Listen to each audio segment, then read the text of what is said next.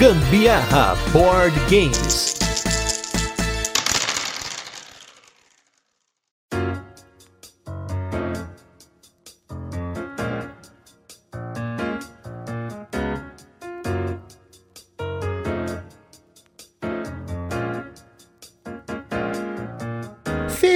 Natal para quem tá ouvindo esse episódio no dia do Natal, porque hoje nós estamos aí com o nosso Top 5 2023. E se você tá ouvindo esse episódio na data que ele tá saindo, você sabe que semana é essa. É a última semana do ano e essa semana a gente sempre reserva as nossas retrospectivas, tem uma semana inteira de episódios, tem muita coisa legal e sempre o nosso Top 5 de 2023. No caso do ano de 2023, para quem acompanha a gente aí desde 2019, a gente faz esse top para vocês aqui no podcast. E claro, eu sou Gustavo Lopes, esse é mais um Tem Dado em Casa, né? O programa com esse nome que ficou e até hoje é assim. E comigo pro nosso top 5 do ano, e ela que tá sempre aqui para fazer esse top com vocês, Carolina Guzmão. Ho, ho, ho! Chegamos com um top 5. De novo, fiquei amarrada naquele pub meeple para fazer esse negócio tudo de novo. Ainda bem que dessa vez foi bem menos árduo a, a, a estrada que tive que percorrer para conseguir atingir o resultado, que no final eu ainda fiz uns ajustes. Isso porque esse ano a Carol foi torturada duas vezes no Pub Meeple. Geralmente é só uma vez e são poucos jogos, mas esse ano, como a gente fez o nosso top 50 de 500, tiveram muitas comparações do Pub Meeple. Já que a Carol falou do Pub Meeple, vamos começar aí só para quem não se lembra qual que é são os nossos critérios, como que a gente monta esse episódio, né? Como que a gente estrutura os episódios episódios de top 5 do ano. Nós apenas reservamos para a lista de jogos os jogos que nós jogamos pela primeira vez no ano corrente. Então, tá valendo jogos que já foram lançados antes, protótipos, jogos que também foram lançados no ano de 2023. Então, conta tudo que a gente jogou pela primeira vez em 2023. E diferente dos outros anos, esse ano eu vou deixar citado aqui os jogos que vão ficar no limbo, porque a gente tá gravando esse episódio um pouquinho antes, mas não muito, do dia que ele tá saindo. Então, ainda faltam 11 dias pro ano acabar. Então tem jogos novos que a gente vai jogar, inclusive, essa semana. Então eles não vão entrar nesse top. Talvez eles sejam tops? Não sei. A gente só vai saber com o tempo, né? E aí, para fazer esse top, a gente usa o PubMeeple, que é uma ferramenta que a gente chama de Ranking Engine dentro desse site, que é o PubMeeple. Esse Ranking Engine, você carrega uma lista de jogos ou o seu perfil do BGG, tem várias formas de você fazer essa comparação. A gente geralmente usa o Excel, carrega todos os jogos e aí ele faz comparações. E o nosso critério aqui é qual jogo eu estou com mais vontade de jogar agora, entre um e outro, porque vai aparecer comparações de jogos completamente diferentes e aí cabe o seu juízo decidir qual jogo que você queria jogar nesse momento entre os dois jogos. Por isso que isso é uma coisa que é bem volátil, mas a gente faz sempre uma vez por ano, né? E é suficiente. É ótimo, suficiente uma vez por ano. E com esse comentário da Carol, só queria também deixar uma outra mudança para esse episódio, que todo ano eu colocava estatísticas aqui, né? Vários números, coisas do tipo, partidas registradas, jogos jogados, porcentagem da coleção que foi pra mesa. E esse ano não vai ter isso e nos próximos também não. Meu Deus, não. quem é esse menino que está não aqui? Não vai.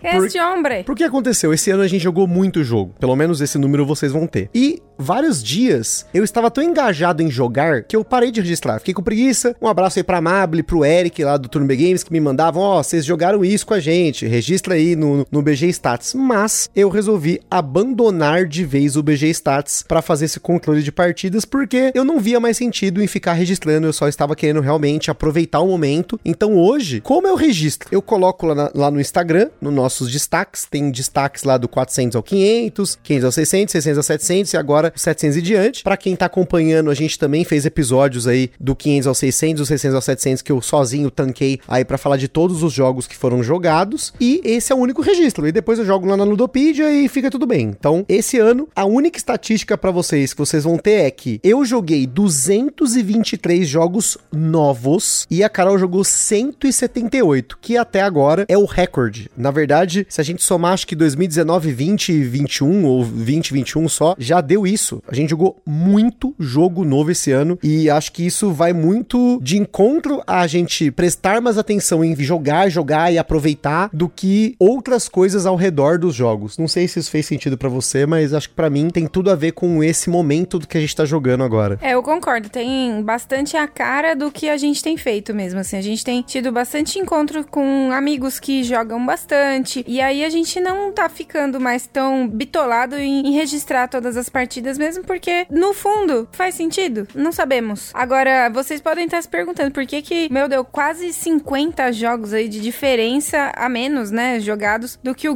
Gusta. Esse ano eu trabalhei muito aos sábados, em alguns sábados, trabalhava até mais tarde. Questões que aconteceram aí esse ano de 2023. Não posso deixar de citar questões de auditorias e tal, então foi um ano bastante complexo que muitas vezes o Gusta ia para alguma joga com a turma, enfim, e eu não participava. Então, refletiu aí na contagem dos jogos que a gente jogou nesse ano, né? E fora também que aí uma outra estatística para vocês que aí envolve uma série de questões, mas a gente tem falado muito de carteado, vocês já estão cansados de ouvir, talvez muitos de vocês, até a gente já levou alguns hates, né, por conta disso recentemente. E desses 223 jogos que eu joguei, 81 foram carteados e o da Carol, dos 178, 55 foram carteados. Então, vejam que tem mais de dois terços dos jogos que nós jogamos não são carteados, né? Então é, é importante essa menção porque foram muitos realmente, mas antes a gente nem prestava atenção nessa estatística. A gente só jogava e pronto. E agora eu quis fazer essa estatística adicional somente para comentar porque foi o gênero do ano. Acho que o No Pun Intended, canal lá no YouTube, que às vezes eu acompanho, às vezes não, mas eles fizeram, né, o top 2023 deles, eles falaram que os Trick Taking Games, porque eles não têm lá o nome, né, de carteado, a gente até falou recentemente aí num dos episódios que vocês ainda vão ouvir, porque a gente tá gravando tudo fora de ordem, mas a gente vai falar de novo disso. Eles falaram que o Trick Taking foi o gênero do ano. Então pra gente também foi. Querendo ou não, aqui já fica uma menção honrosa para os carteados, porque foi o que a gente mais jogou, e não só em quantidade de jogos novos, mas em quantidade de partidas. Sem dúvida, tem vários desses jogos aí que foram jogados dezenas de vezes aí, e aí a gente vai até comentar um pouquinho sobre isso. Eu quero comentar um nas menções honrosas, e acho que para finalizar aqui essa primeira parte, esse top não vai incluir os seguintes jogos que estão na nossa coleção e a gente ainda não jogou, tá? Nesse meio tempo, a gente provavelmente vai jogar até sair o episódio, ou talvez não, ou até o ano que vem, mas eles foram, a gente recebeu esses jogos, ou comprou, sei lá, nesse ano e não jogou. Que é o Sleeping Gods, o Shikoku 1889, que finalmente chegou depois de três anos, o Hora et Labora, que é um jogo do Uwe Rosenberg, que eu tô super afim de jogar, mas não deu tempo, o Rebel Princess, que foi o último carteado que chegou aí da Grok, o Fukazu, que é um protótipo do Diego Antunes, lá do Esporte na Mesa, um abraço aí pro Diego, o Trick or Roof, que é um carteado japonês, o Aqua Garden, que é mais um jogo japonês que não é carteado, mas é da mesma ilustradora lá do Nana e outros jogos maravilhosos lá do Japão, o Pi Malflaumen, que é um, também um carteado alemão, e por fim o Pax Emancipation, que tá na lista há muitos anos já, e vai continuar por enquanto. Né?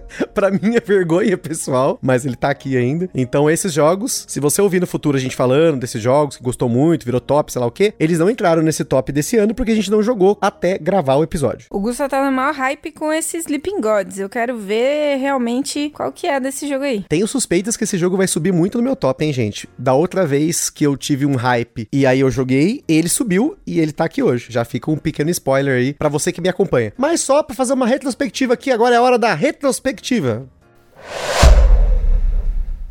Pra quem não ouviu ou não lembra, Top 2019 a gente teve Carol com No Tanks, Dead Man's Draw, Graftosaurus, Scarabia e Tsukiji. E eu coloquei o Bandido, Graftosaurus também, foi o nosso crossover, Tikal, Zombicide Invader e o Spirit Island, que junto aí com o Zombicide Invader já não faz parte da nossa coleção. O restante aí, pelo menos dos meus, ainda estão na coleção. O Dead Man's Draw, Scarabia e Tsukiji nunca foram nossos, foram do nosso amigo Rafael da Bianca, que a gente gostava muito e ainda gosta, né? Na verdade, eu acho que eu tenho bastante saudade de jogar o Tsukiji. A gente falou recentemente do Tsukiji no cast lá do Top Nacionais e eu acho ele um jogo muito bonito, queria jogar ele de novo. E o Graftosaurus fica aí a vergonha porque a gente comprou a expansão e não jogou mais. Jogamos uma única vez com a expansão, aí ficou com preguiça de jogar de novo. Olha essa denúncia. Denúncia, denúncia. Então, ó, vocês estão vendo que não precisa ter para eles serem queridos, né? Ou seja, fica aí uma mensagem entre linhas pro Gusta.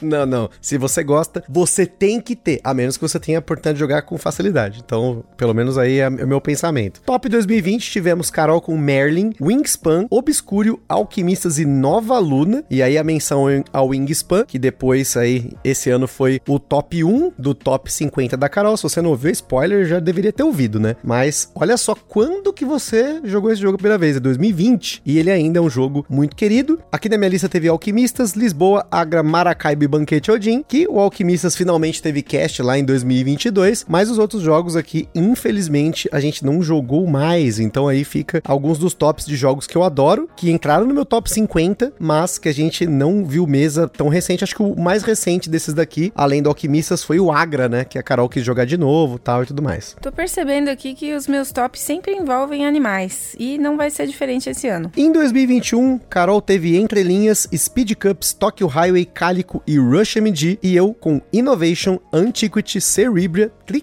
E Nemesis. Acho que foi o top mais pesado que eu tive. Foi um ano que eu realmente estava mergulhado nos jogos mais pesados, e foi o último ano que a gente mergulhou tanto assim. Mas teve cast do Tricerion, todos aqui, na verdade, só o Cerebria que não teve. E saudades de jogar um Cerebriazinho falta aí jogar. O Nemesis a gente jogou depois, né, pós-pandemia, porque 2021 ainda era pandemia. O Nemesis foi jogado, teve expansão, teve muito mais e se tornou meu top 2 da vida. Então, um jogo maravilhoso. E a Carol, inclusive, antecipou, né, o Rush MD como lançamento brasileiro, com o Clave lançou, a gente já tinha muito antes. 2022 teve Sun Suíce, Dobro, Marrakech, Living Forest, Honey Bus na lista da Carol. E no meu teve Middle-earth Quest, Dobro, Busca pelo Anel, Perseverance e Obsession. Foi um ano bem diferente. Nós estávamos em vibes diferentes, mas o Dobro foi o que nos uniu. Olha aí o carteado unindo o nosso top 5 de 2022. E segue muito bom esse jogo, hein? Caramba, a gente não é por pouco que a gente tem duas cópias, né? E agora, rufem os tambores, porque vai começar o top 5 do Gambiarra 2023.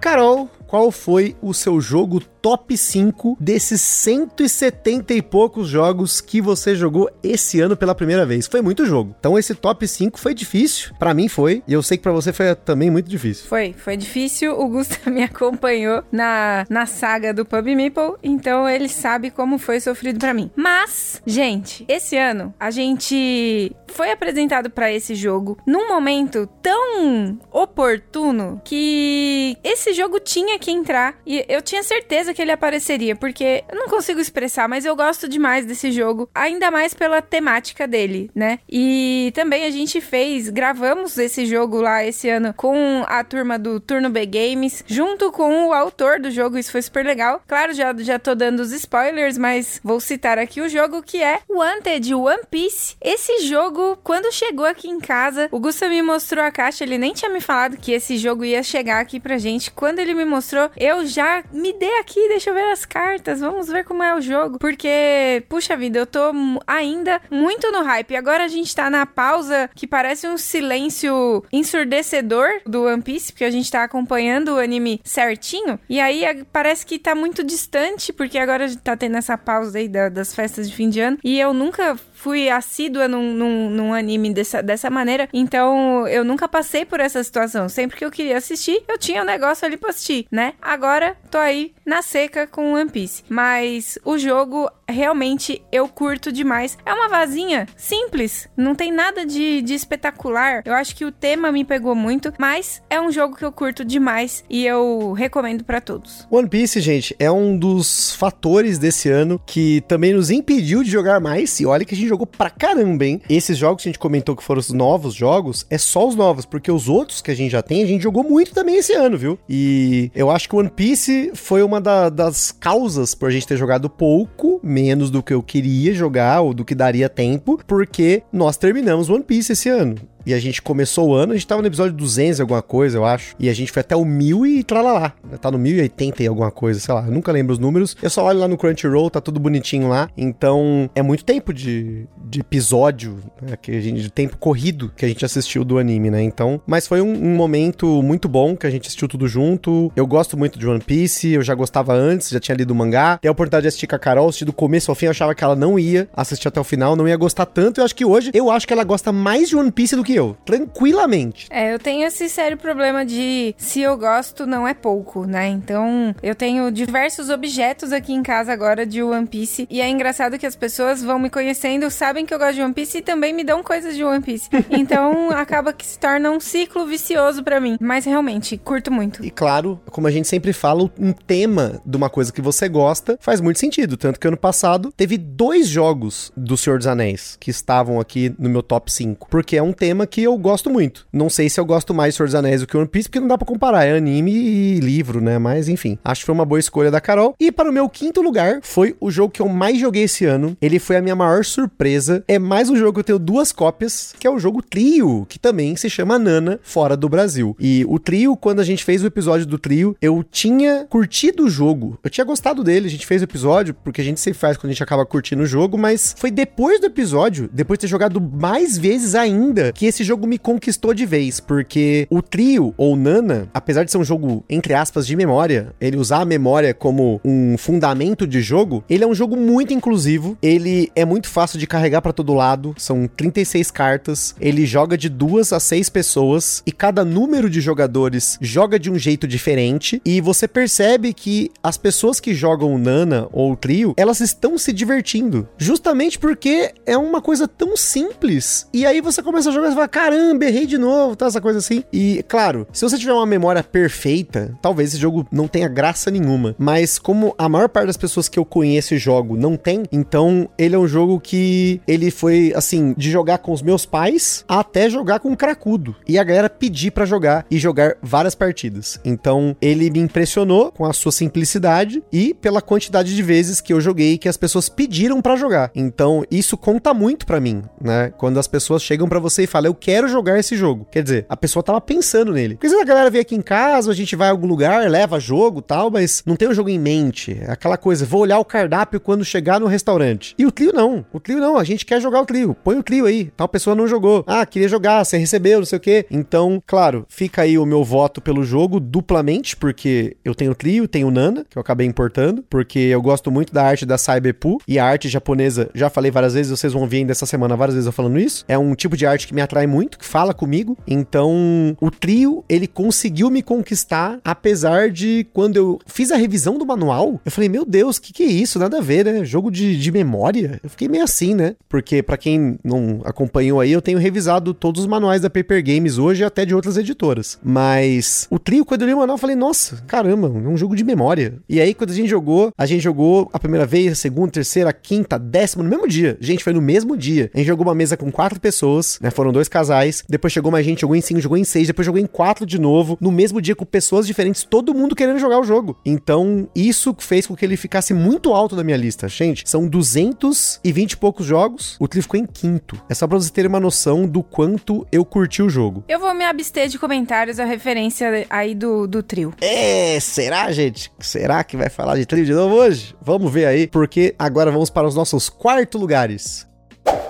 Carolina Guzmão, vulga Carol, a.k.a. B aqui em casa, qual foi o quarto jogo da sua lista imensa de jogos que você ficou quase dois dias fazendo comparações do Pub Meeple pra chegar nessa lista e depois fazer uma nova e depois uma nova e pra chegar numa nova que foi aí do seu gosto? Não foi tudo isso não, você exagerou só pra fazer as pessoas pensarem que eu sou tão confusa e imutável quanto realmente sou. Não, mas é porque o Pub Meeple nem sempre acerta. Isso é real. Não, Ele não é acertou real. o meu também. É, o Gusta também fez uh, pequenos ajustes. Meu quarto lugar é um jogo que a gente também jogou diversas vezes e a gente conseguiu jogar com diversas mesas. E isso que eu acho mais legal em relação a, a jogos que incluem diversas pessoas, principalmente pela facilidade em questão de explicar, mas que de simples no jogo em si, ele não é tanto, né? Afinal, você precisa ter bastante raciocínio em cima do que você vai fazer a cada turno, né? Então, o jogo que eu coloquei aí no quarto lugar é o Fuji Flush. E esse é mais um jogo que teve episódio esse ano. A gente fez episódio sobre o Fuji Flush, apesar de ser um jogo que não foi lançado aqui no Brasil. E fica duas informações pra vocês. A primeira delas é que esse jogo tava no meu sexto lugar. Ele quase entrou na lista, porque eu conheci ele lá no Cruzeiro da Nerd Criativa. Eu falei sobre ele lá no episódio especial sobre o Cruzeiro. E depois disso a gente conseguiu uma cópia lá com meu irmão, lá na Europa. Ele conseguiu comprar pra mim lá numa loja. E aí minha mãe trouxe pra cá, que ela foi visitar ele lá, no, lá no, pra conhecer o neto. E aí a gente jogou muito, gente. A gente jogou tanto que aí vem a segunda coisa que muitos de vocês talvez não saibam, acho que a maioria não sabe, mas ano que vem eu farei um canal especificamente sobre jogos de cartas, não é carteado, são jogos de cartas, jogos de baralho e também carteado, que o primeiro vídeo vai ser o Fuji Flush, porque a gente fez umas filmagens teste, porque era o, o, o jogo fácil de explicar, tava na, na cabeça, né? Já tinha jogado um monte de vezes, falei, ah, vamos fazer esse aqui só pra testar. E aí acabou que ficou o piloto. Então, em breve, vocês terão aí acesso a esse canal que não vai ter relação nenhuma com Gambiarra, são coisas separadas, são projetos separados. E aí o primeiro vídeo vai ser sobre o Fuji Flush. E já aproveitando aqui para falar do meu quarto lugar, eis aqui um carteado, um jogo de vaza, mais conhecido também como Trick Avoidance, né, que é quando você não quer ganhar vazas. E o jogo da vez foi um dos que mais me surpreendeu esse ano, novamente, pela simplicidade, mas também pelas risadas, pela interação e pela zoeira na mesa, que é o jogo Angels and Devils, um jogo aí importado para quem assistiu a live lá no canal do Boards and Burgers, que a gente falou sobre carteados. Eu falei sobre o Angels and Devils, que é um jogo que tem na Trick Imports, porque ele é um jogo japonês, ele é mais um de vários jogos japoneses que eu tive acesso esse ano. O Trio também, né? O Nana é um jogo japonês, mas a edição brasileira é baseada na edição francesa do jogo, do Trio, né? Mas o Angels and Devils foi o meu quarto lugar, um jogo em que você quer jogar vasas para não ganhar, porque quando você ganha e tem cartas pretas, tem cartas brancas e pretas, você perde pontos de vida. Então você tem uma trilhazinha de vida e aí quem chega a zero acaba o jogo e aí a pessoa que menos perdeu vida durante a partida ganha. E esse jogo, além de ser um gênero de vaza que eu gosto muito, que são esses jogos Trick Avoidance, como Copas, Papayu, o Rebel Princess, são jogos que você tem que pensar diferente, né? Você tem que pensar em não ganhar, mas ao mesmo tempo a estética dele de novo me chama muita atenção, os anjinhos, os demoninhos. Eu acho muito bonitinho o jogo. Ele tem uma arte japonesa que fala comigo de novo, então tem essa coisa da estética minimalista. É uma arte diferente, por exemplo, do Nana, que tem os bichinhos e tudo mais. É uma arte mais mangá, mais cartunesca, né? No caso aqui do Angels e Devils, é uma arte diferente. É, uma, é um estilo de arte japonês, mas eu não sei que estilo é esse. É um estilo meio minimalista, artístico lá, que é bem bacana. Então, também foi um jogo que a gente jogou bastante. Depois que eu consegui uma cópia, a gente jogou várias vezes, com várias pessoas. Todo mundo gostou até hoje. Eu acho que no máximo que eu vi uma crítica ou outra do jogo de quem jogou que demorou, né? Porque você tem como excluir cartas no começo de cada rodada, e aí algumas mesas pode acontecer de todo mundo jogar carta preta fora e distribuir pouco ponto negativo por rodada. Mas é um jogo com caos controlado e um caos muito gostoso de jogar. Eu tô ficando um pouco preocupada que esse cast vai ficar curto. Eu também me abstenho de comentários agora. Olha isso, gente! Será que hoje vamos ter dois crossovers. Vai ser inédito, hein? Na história do Gambiarra, o máximo que teve foi um crossover. Foi o dobro em 2022, que vocês ouviram aí. E depois, lá atrás, teve o Draftosaurus em 2019. Caramba, gente. Vamos ver então o que vai reservar agora a terceira posição de cada um de nós.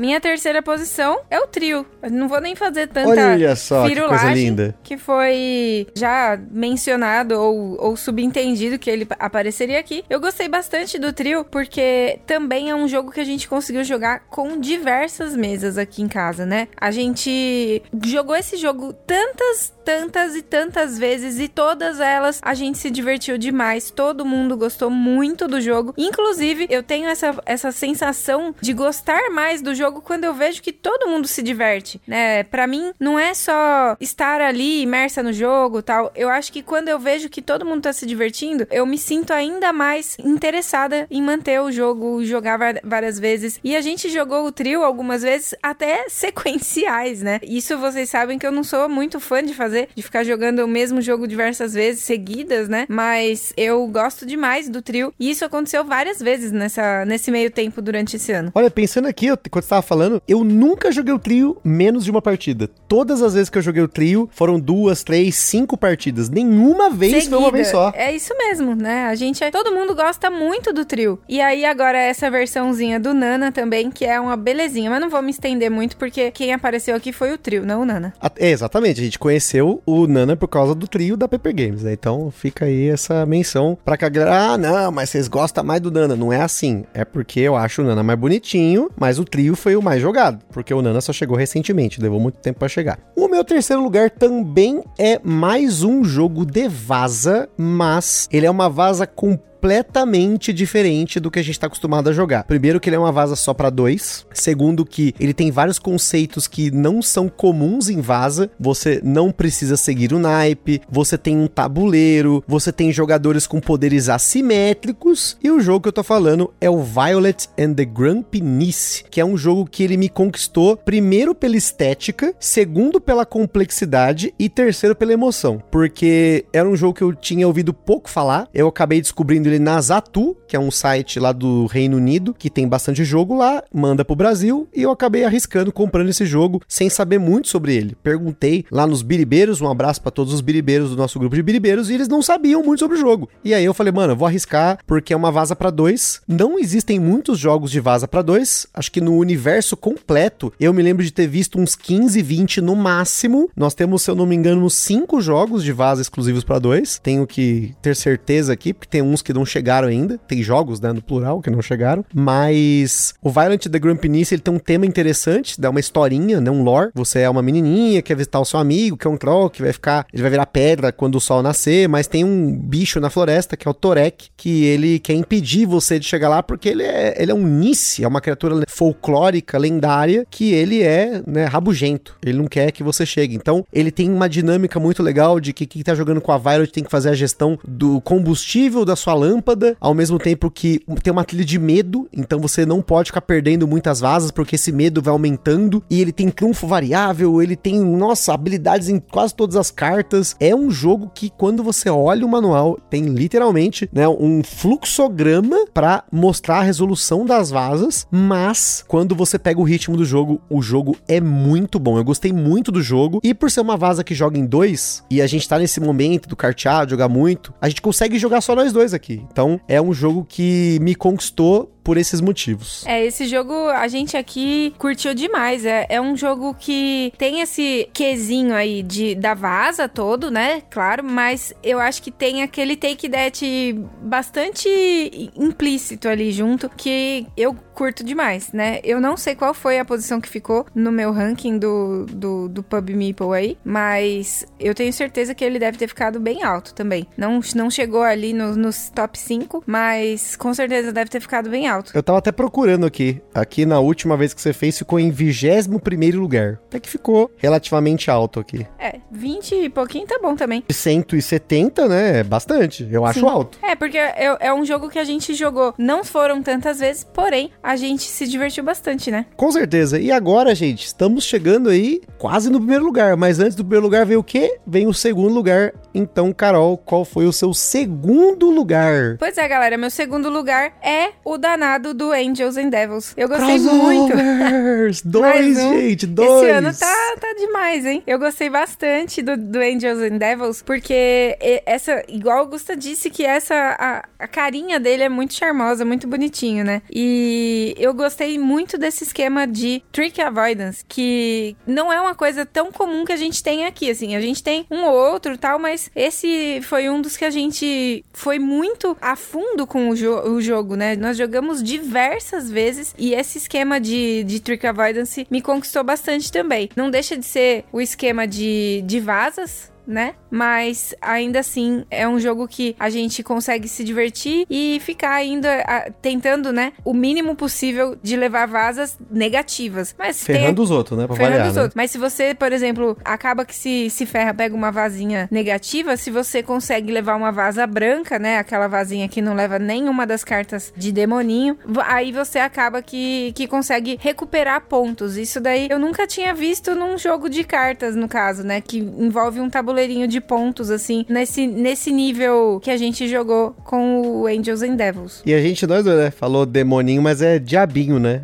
o ideal, o negócio É é diabinho. diabinho, né? Estão acostumados É aos demônios do Yu Hakusho que tá assistindo esses dias. Eu não assisto, não. Não, mas eu tava assistindo e aí eu acabo falando, você fala junto. E aí, gente, o meu segundo lugar, acompanhando a Carol, também foi uma vaza. Mais uma. Foram três vazas no meu top. Olha só. Tivemos aí o Angels e Devils, o Violet and the Grumpy Niece, mas agora temos uma vaza com um tipo tipo de jogo que eu acho sensacional. Eu acho muito inteligente quando um jogo ele aplica o conceito de vaza para que você não tenha que ganhar tudo, mas sim ganhar o suficiente, que são as vazas que tem o seu lance, né? Você tem que dar um lance de quantas vazas você vai ganhar, né? O seu bid. Então, você falar que vai ganhar três vazas, você tem que ganhar três vazas, senão você vai se ferrar. Só que, dentre vários jogos de bidding com vaza que eu joguei esse ano, que eu conheci, porque eu fui atrás para conhecer mais jogos de vaza que tem fora do Brasil, no Japão e tudo mais, eu encontrei um que eu pude jogar também muitas vezes com muitas pessoas diferentes, que tem um quê diferenciado, que é o jogo Magic Trick. O Magic Trick é um jogo que você joga com as suas cartas viradas para baixo. Alguém, né, no caso, a pessoa da sua esquerda, vai ordenar suas cartas, você vai colocá-las na mesa e conforme você joga, você vai descobrindo o que você tem na mão. E o mais louco de tudo é que conforme você joga, porque todo mundo vê o verso das cartas que tem a cor das cartas. E isso é mais uma coisa que eu acho genial, genial, você saber a cor da carta pelo verso. A gente jogou outros jogos que você tem a sua mão virada pro oponente, que é o caso do Luz ou o Picoco. No caso do Picoco você não sabe a cor, mas no Luz você sabe a cor, porque tem o verso virado para você, né? E eu achei que o Magic Trick faz isso de um jeito tão louco que você tem que também usar a memória, mais um jogo que usa memória, mas também dedução. É uma vaza com dedução, porque você joga uma carta do meio da sua mão, você vê que é um 3. Então dali para trás é menor ou igual a 3. Dali para frente é maior ou igual a 3. Aí você joga mais uma. E aí você vai tentando descobrir o que você tem na mão e você tem que usar uma dessas cartas da sua mão para você fazer o bid. Então não é aleatório, você não pode chegar e falar assim: "Ah, vou ganhar duas". Não, você tem que gerenciar a sua mão que você não sabe o que você tem para fazer o bid. Gente, que genial. Esse jogo joguei muito também achei ele sensacional. Não, realmente, esse jogo é genial mesmo. Quando a gente vai jogar, sempre eu ponho a carta, a partir do momento que eu descubro, né, ali que tinham três, como o Gusta deu o exemplo, aí eu já dou uma torcidinha nela ali para me ajudar na memória, né? Mas é um jogo que é surreal, é diferente demais de tudo que a gente já jogou. E eu, diga-se de passagem, sou boa nele, viu? Também gosto muito dele, sou bom nele também. E, gente, agora que a gente chegou aqui nos finalmente, como sempre, a gente vai fazer aquele João Klebs, o suspense, aquelas discussões antes de falar o nosso top 1. E, além de tantos jogos que a gente jogou esse ano, que foi o recorde né, de jogos novos jogados. Também foi o recorde de consumo de animes, talvez da Carol, o recorde dela, pessoal, né? Porque a gente finalizou One Piece e emendamos o GTO, o Great Teacher Onizuka, que a gente não terminou ainda. A gente tá vendo devagarinho, vai ver um episódio, ver outro, né? Mas a gente emendou depois o Serial Experiment Lane, que é um dos meus animes favoritos. E é um anime curtinho, tem três episódios. Então a Carol quis assistir tudo rapidinho, a gente assistiu na sequência. É um anime muito louco, gosto muito, também gosto da trilha sonora. E por conta de ter comprado aí a assinatura do Crunchyroll, porque quando acabou os episódios do One Piece no Netflix, a Carol fez uma assinatura lá do Crunchyroll pra gente. E aí, nossa, eu tive um, um, momento aí de poder reassistir alguns animes que eu queria assistir. Um deles era o Attack on Titan, né? O Shingeki no Kyojin, que finalmente terminou. E é um anime que subiu muito no meu conceito. Quero assistir de novo e espero que a Carol me acompanhe nessa. E com a nova saga do Bleach, falando ainda de animes, me reacendeu aí a vontade de assistir o Bleach sem fillers, assistir tudo, inclusive até aí a última saga. Ano que vem tem mais. E mais recentemente eu tive aí a, a, a, o fogo pelo Yu Yu Hakusho,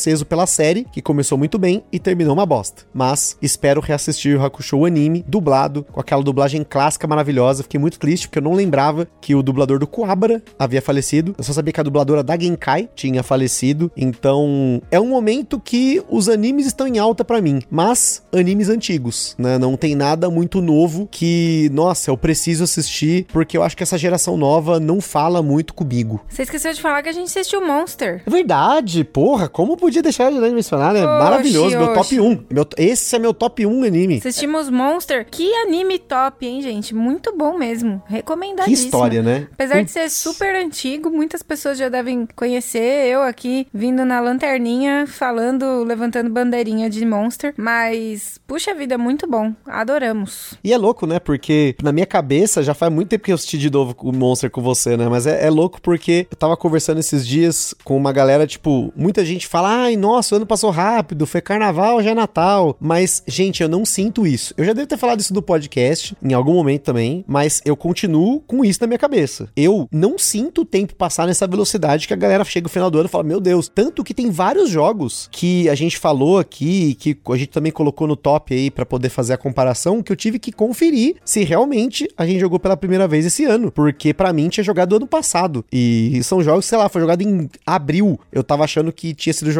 em 2022. Então, eu não tenho essa impressão. Talvez porque eu sou meio acelerado, faço tanta coisa, que aí como eu faço muita coisa, eu preciso aproveitar o tempo presente para conseguir fazer tudo. Caramba, isso aí acho que é o achievement que todo mundo quer ter na vida, né? Eu, por exemplo. E aí, esse também foi um ano de bastante videogame para mim, né? Porque, como a Carol comentou, né? Teve vários momentos de auditoria, de trabalho aí, que o videogame foi meu companheiro de aventuras enquanto a Carol ficava no computador fazendo fluxogramas e procedimentos. E esse ano eu platinei um jogo a mais que o ano passado, foram 17 platinas, mas eu joguei 100 horas de videogame a menos, porque essas 100 horas com certeza é o meia hora a mais que eu comecei a dormir mais, né? Dormi um pouquinho mais cedo e dormi um pouquinho mais. Então, pra galera que gosta de conhecer os jogos aí que eu estou jogando, eu joguei God of War Ragnarok, e são as platinas, gente, porque o resto, o que não, eu não platinei é porque não valeu a pena. Hellblade, Senua Sacrifice, que jogo lindo, maravilhoso, perfeito. Meu Deus do céu, que pena que o 2 foi anunciado só pro Xbox. Rejoguei Final Fantasy 10 e 12, né, platinando, né, no Play 5. Final Fantasy 7 Remake, que eu não gostei, mas ainda assim platinei. Teve também Horizon Zero Dawn e Horizon Forbidden West, que eu achei legalzinho, joguei pelo,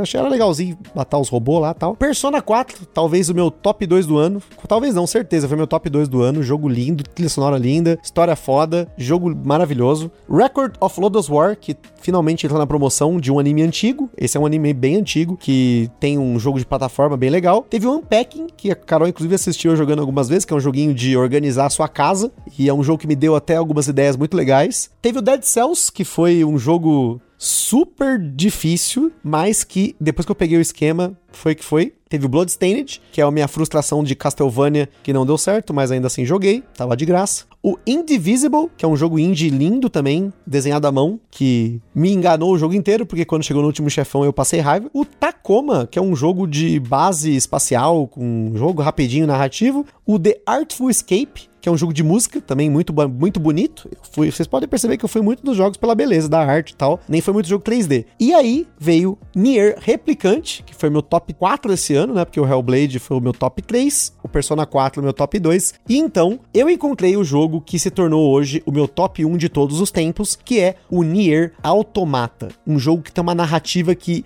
eu nunca imaginei que eu teria num jogo no contexto que é o Nier Automata. Então, assim, é um jogo que ele me marcou. É um jogo insano. Eu platinei, eu fiz tudo que dava, eu joguei até o fim, porque eu falei, não, não, esse jogo merece. Esse é um jogo, tipo assim, que.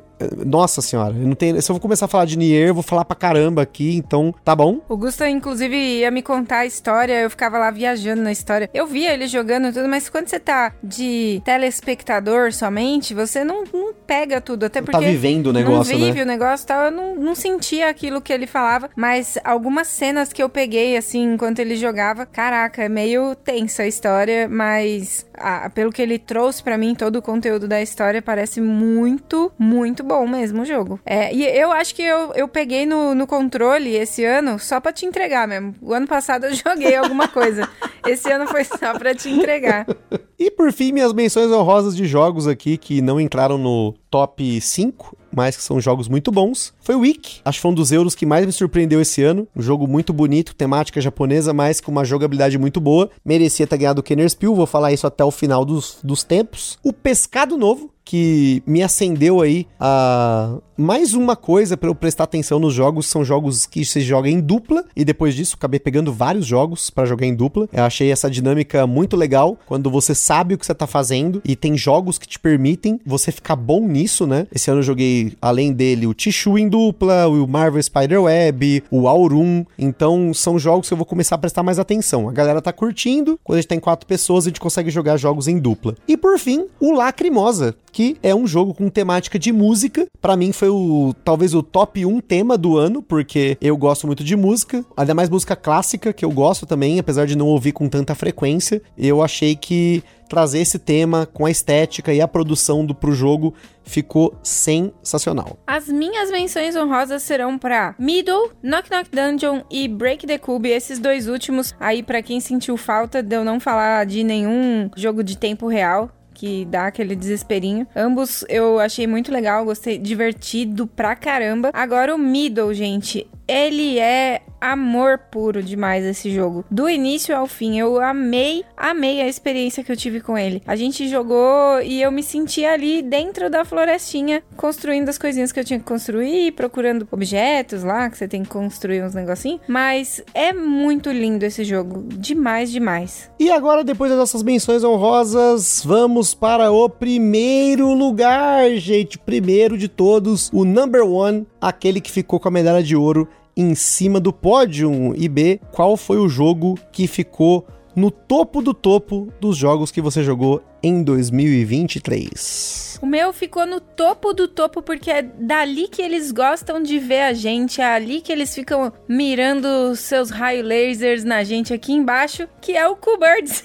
referência atrás de referência, aqui você vê. Daí eu não planejei, saiu agora essa ideia, veio aqui na minha mente. Mas, gente, que jogo lindinho! Eu achei muito boa a arte dele, fazer os passarinhos em formatos cúbicos. Eu gosto não só da temática de pássaros tal, já falei para vocês que na minha aposentadoria seria ornitóloga, mas eu gostei demais dessa mecânica de você fazer grupinhos, conseguir juntar ali a, a, mesma espécie e tal, e você poder baixar, e aí conseguir montar um setzinho seu de, de passarinhos, para que então você vença completando ou dois grupos com pelo menos três pássaros da mesma espécie. Não é fácil, porque tá todo mundo ali é, tentando fazer a mesma coisa ao mesmo tempo, e às vezes, né, calha de você pegar cartas que te favorecem, mas uma outra questão é que tem número limitado de cada pássaro, né? É uma quantidade específica para cada um deles e isso deixa um pouco mais complicado, mais difícil de você fazer o que você precisa. Eu amei o Cool Birds. Eu já tinha dado ele de presente para nossa amiga Ellen é, antes de ter jogado, mas já tinha assistido o jogo. Faz um ano, né, que a gente deu de presente. Né? Foi, né? nossa, esse jogo a gente assistiu na, na TV, não lembro qual foi o canal aí que a gente assistiu, mas a gente assistiu e eu tinha a impressão quando ele chegou aqui na mesa que eu já tinha jogado de tanto que na época a gente tinha pesquisado o jogo pra, pra poder dar de presente. E aí a gente caiu no Q-Birds e eu me apaixonei tremendamente. Eu não caí do Q-Bird de ninguém. Mas olha só,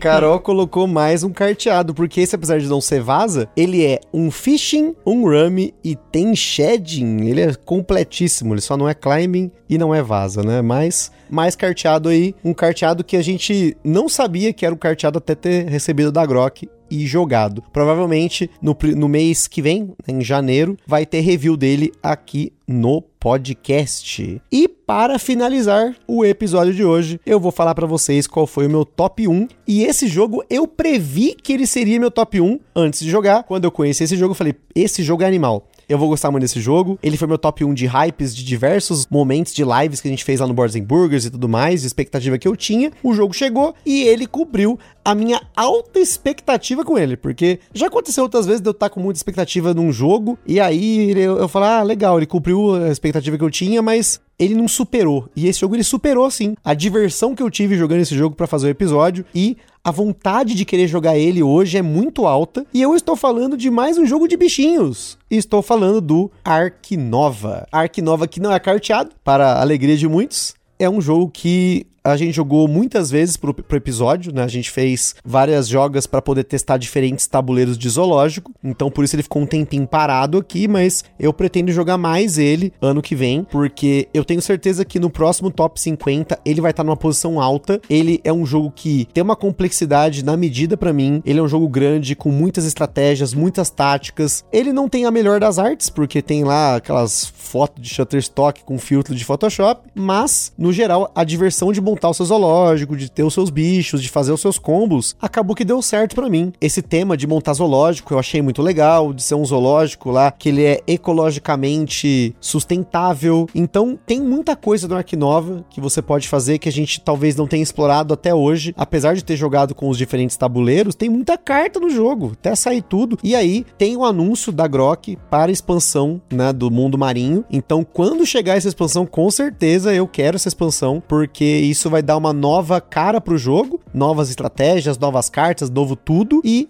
a gente vai poder jogar mais e poder falar para vocês, porque como o formato do podcast vai mudar ano que vem, vai facilitar a entrada de episódios com jogos assim, que a gente pegou a expansão e aí, como a gente tá no novo formato, que é raramente a gente faz episódios duplicados entre aspas, né? Foi o caso que a gente fez, eu acho que o único até hoje, foi o Paper Dungeons e depois a gente fez o Paper Dungeons mais a expansão. Foi a única vez, se eu não me engano, desses 259 episódios que a gente vai chegar até o final dessa semana sobre jogos, foi a única vez que a gente colocou um jogo de novo, né? Por conta da expansão, porque mudou muita coisa, né? Até porque Paper Dungeons a gente jogou também o protótipo. Mas, por conta dessa mudança de formato, quando tiver aí essa expansão do mundo marinho, vai ter episódio novo do Ark Nova, vocês vão ouvir falar do jogo de novo. Então, fica aí o meu top 1 dos jogados em 2023, que por curiosidade, esse foi um dos jogos que eu achei que eu joguei no passado. Falei, caramba, aquela polêmica do Ark Nova dos Tai foi ano eu passado. Também, também, ele até me perguntou, eu falei, não, acho que foi o ano foi passado. Esse, é, a gente ficou nesse Caramba, dúvida. Caramba, foi mesmo, né? E, mas foi bem no início do ano, eu acho, que a gente jogou o Ark Nova. Por aí, por aí. Né? E, e, cara, eu tinha certeza que ia cair no seu top em alguma posição, porque o Gusta ficou fissuradaço nesse jogo. Eu gostei também bastante. Mas você né? não aguentava mais jogar. Mas não aguentei mais jogar.